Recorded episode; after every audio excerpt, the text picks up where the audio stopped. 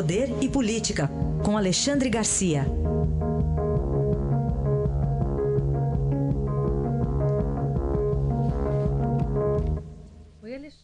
Oi, Alexandre, bom dia. Bom dia, Carolina. Começar falando sobre Nicarágua. Hoje até o Estadão destaca que alguns diplomatas brasileiros e entidades de direitos humanos enfrentaram dificuldades, estão encontrando, encontrando na verdade, dificuldades para obter informações do assassinato da brasileira Rainéia Gabriele de Lima, lá é, no país. O que, que você tem pois, também para falar sobre isso? Pois é, e ontem eu perguntei para você se havia visto alguma manifestação né, aqui no Brasil. É verdade. E a, e a, gente não viu, aí eu vejo a Anistia Internacional se manifestando sobre a vereadora do Rio, mas sobre a estudante de medicina na Nicarágua, nada, né? Pelo menos eh, não foi publicado. E a gente vê aí que o presidente Temer, perguntado lá na África do Sul, disse que não vai ficar assim, não. Né? E eu tenho aqui um depoimento importante, muito importante, de um ex-governador de Goiás, uh, Irapuã Costa Júnior, num livro de memórias dele, que me deu a semana passada. Ele, como senador, integrou uma comissão representando o Congresso Nacional a Nicarágua para ver a situação lá de direitos humanos. E ele conheceu um advogado, Lino Hernandes, e ele fala sobre isso. Esse advogado salvou os sandinistas no tempo do, do, da ditadura do Somoza, né, que foi derrubado em 79. Mas ele lembra que os sandinistas depois eh, fuzilaram no Paraguai o Somoza, Somoza havia fugido, foi ajudado pela KGB soviética, o grupo sandinista, né, ajudado por um, um, guerrilheiro argentino, e abateram o carro do, do, do Somoza com, com bazuca em Assunção, né?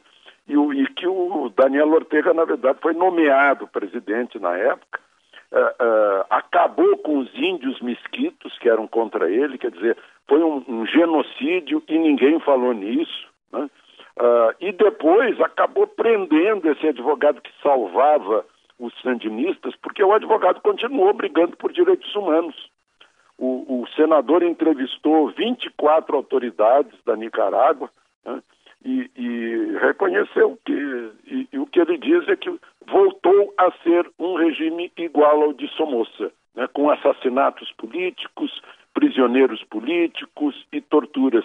Essa é a situação que o ex-senador Irapuã Costa Júnior, como integrante do Congresso Nacional, viu lá na Nicarágua. É uma situação que descreve a situação de hoje. Bom, falar também sobre a Lava Jato que apresentou uma denúncia, uma nova denúncia, né? De novo, contra o ex-senador Jim Argelo. Pois é, ele é um senador daqui, ele pegou dinheiro de propina, financiou três partidos políticos em eleições aqui. Eu conheci o Genhagelo quando era.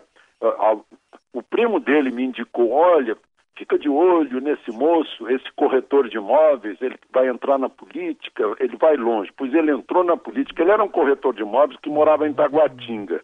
Entrou na política, virou deputado local, na Assembleia Local aqui, se tornou presidente da Assembleia, foi reeleito aí na, na, no mandato seguinte foi vice-presidente e depois entrou na, na chapa de Roriz como suplente para o Senado.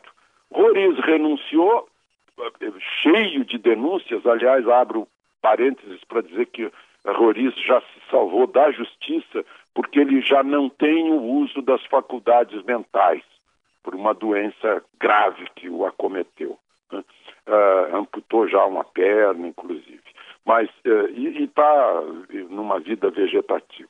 E Ginhagelo assumiu o Senado, uh, foi morar no Lago Sul, descobriu por onde a ministra Dilma fazia suas caminhadas, né? que Dilma ia com um cachorro, ele arranjou um cachorro para ir também, né? e abordava Dilma, acabou sendo companheiro de caminhada de Dilma, subiu na vida, o corretor de imóveis fez uma fortuna de um bilhão, conseguiu concessões dos Correios, das loterias na Caixa Econômica, enfim, subiu na vida através da política. Hoje está cumprindo pena de, de 11 anos e 8 meses, porque recebia propina de praticamente todas as empreiteiras, né? A UTC, OAS, Toyo Cetal, Engevix, Camargo Engenharia, mordia todas. E agora vem mais uma denúncia no momento em que a defesa dele estava reclamando que ele já tinha direito a semiaberto, a, a ir para casa, né? pelo menos para uh,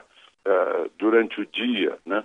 Uh, aí aparece outra denúncia também caso a Galvão Engenharia, ele exigiu 5 milhões para bloquear como senador as, a, as CPIs que queriam investigar a Petrobras, como efetivamente bloqueou. Né? As empreiteiras devem ter pago mais gente lá para bloquear. Teve uma CPI no Senado e uma CPI mista, de Senado e Câmara. Aí a gente vê essas histórias de 2014, com isso retardou as investigações, que só foram retomadas quando surgiu a Lava Jato. Mas lá no Senado conseguiram abafar, é assim que as coisas funcionam. E ele já responde a outro a, a outra a, ação de apropriação indébita, peculato, corrupção passiva, lavagem de dinheiro, isso que ele fez delação premiada, mas vai acumular pena, muita pena e, e dificilmente sairá da prisão. Esse é um caso típico de, de político a serviço a, não dos eleitores, nem do Estado que representa, mas eh, de, de, de corrupção, a serviço da corrupção. Caso típico, esse do Gin Argelo. Bom, e uma trégua entre Estados Unidos e União Europeia naquela guerra comercial trouxe uma trégua aí, a bolsa subiu, o dólar também despencou. É um bom momento, né? É verdade, está com um bom momento o mercado de capitais e o mercado de câmbio também, né? O dólar uh, 3,70, fazia tempo que não estava nisso. Eu estou vendo aqui do, do broadcast o, o, a, a onda o gráfico da Bolsa, né, já passou de 80 mil pontos, salve, né? Que coisa boa. empresas ap apresentaram bons resultados. O Pão de Açúcar, por exemplo, Pão de Açúcar, com todos os, os problemas econômicos do país, mostrou que uma boa administração consegue resultados, né? Essa é que é a verdade. Conseguiu aí 526 milhões de lucro líquido no, no segundo semestre. Né? O Santander também foi, teve um lucro aí de quase 3 bi. Uh, o, o, o, Bradesco conseguiu diminuir a, a, a inadimplência. Né? Então, boas notícias para a economia. O, o, câmbio caiu porque o Trump levantou essa possibilidade de fazer um bom acordo com a União Europeia. O, o mercado uh, parece que viu mais chances no seu candidato preferido aí depois do, do apoio do Centrão, né? enfim, estava na hora de a gente voltar a dar uma respiradazinha aí nesse ambiente eleitoral tão, tão cheio de incertezas. Né? Tomara que a gente continue, porque o que movimenta a economia e, portanto, dá emprego é o entusiasmo de quem investe e de quem compra e de quem está otimista em relação ao futuro. Alexandre Garcia, que volta amanhã aqui ao Jornal Dourado. Obrigada, Alexandre. Até. Até amanhã.